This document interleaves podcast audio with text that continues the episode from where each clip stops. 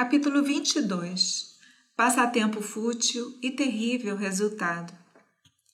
Nazarata havia sido terrivelmente levado pelas circunstâncias a uma ação que não só partiu seu coração, como fez odiar-se a si mesmo e o privou até da auto-piedade.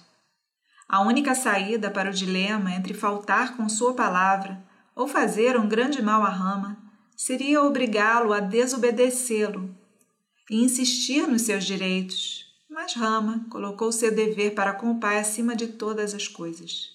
E Rama era tudo para Sita e Lakshmana, então foram-se todos juntos. Kausalya disse palavras de reprovação para um Dasarata agonizante em sua cama, tomado por desolação e remorso. As palavras duras em que Kausalya depositou toda a sua tristeza causaram dor lancinante em Dasarata mas ela parecia conseguir algum alívio desabafando dessa forma. Orgulhoso de ter mantido tua palavra e feliz em ter a aprovação e gratificação da jovem Kaikei, não pensaste em mais ninguém?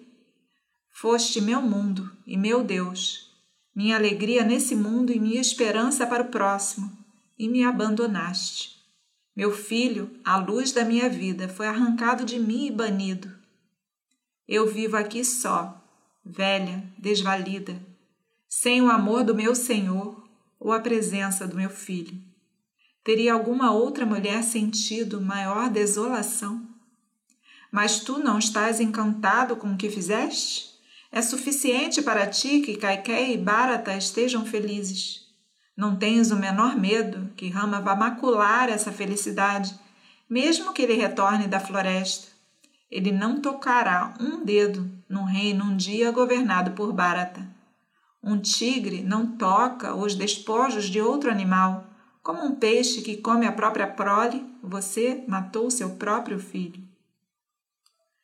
Tocado em seu âmago, o rei, mesmo em toda a intensidade de sua angústia, virou-se para a esposa e fez uma súplica humilde com as mãos postas. Tenha pena de mim, Calçalha, gemeu. Você sempre foi gentil e clemente, mesmo com estranhos. Tenha compaixão de seu marido que sempre te amou e te honrou e cujo coração está partido por uma dor que não tem remédio. As palavras penosas, a visão do marido em súplica e a lembrança de tempos mais felizes atingiram o coração da nobre rainha e ela caiu aos pés dele, implorando perdão pelas palavras que não lhe caíam bem, mas que brotaram dela causadas pela dor. À medida que as horas pesadas passavam terrivelmente devagar, Dasarata lembrou-se de algo que acontecera fazia muito tempo e que piorou a angústia em seu coração. O rei se virou para Calçalha e disse: Ainda estás aqui, minha querida. Uma pessoa não pode jamais escapar do fruto de suas ações. Eu agora aguento o resultado de um grande pecado cometido em tempos passados. Os homens às vezes cometem grandes maldades por um momento de prazer fugaz. Então, no momento propício, o preço deve ser pago. Quando eu era jovem, tinha a habilidade de usar o meu arco contra alvos invisíveis, fazendo a mira pelo som. Pelo prazer de exercitar esse dom, uma vez matei um homem inocente e cometi um grande pecado. Ouça, pois vou te relatar essa triste aventura. Foi antes de você vir para cá. Uma noite, em minha carruagem, fui caçar nas margens do rio Saraiu. Vinha chovendo muito e vinha das montanhas, as correntes chegavam coloridas pelos minerais e solo fresco. Os pássaros estavam silenciosos. A floresta dormia. Eu conseguia mirar e atirar sem ver. Um tigre, ou urso, ou qualquer outro animal selvagem que viesse saciar a sua sede na correnteza. Eu queria testar a minha habilidade. Estava muito escuro. Eu esperei um animal selvagem chegar então ouvi o gorgolejo de um elefante bebendo água. Imediatamente mirei na direção de onde vinha o som. Mas fiquei chocado ao ouvir uma voz humana exclamar: exclamar Ó oh, céus, estou morto! gemeu um homem. Quem poderia ser meu inimigo? Jamais fiz mal a quem quer que seja.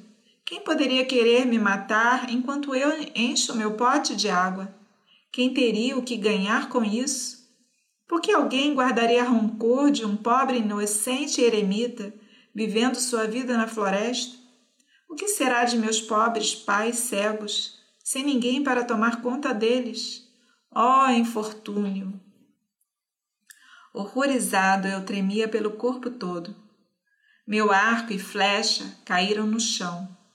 Aproximei-me do local de onde viera a voz e encontrei um jovem asceta caído no chão, com o cabelo desgrenhado, coberto de sangue e terra. Ao lado dele jazia um pote entornado. O olhar dele era puro fogo. Quando ele me viu, ele disse: Ó oh, pecador que me matou, por que miraste sua flecha em mim, que apenas pegava água no rio?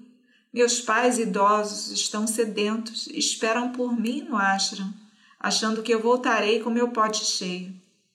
Ó oh Deus, minhas penitências e minhas devoções foram em vão. Meus pais não sabem que estou aqui atacado e indefeso. Eles continuarão a esperar por mim. E mesmo que soubessem, o que poderiam fazer, já que são cegos e desamparados? Quem és? O que? Não és tu, o rei de Kosala?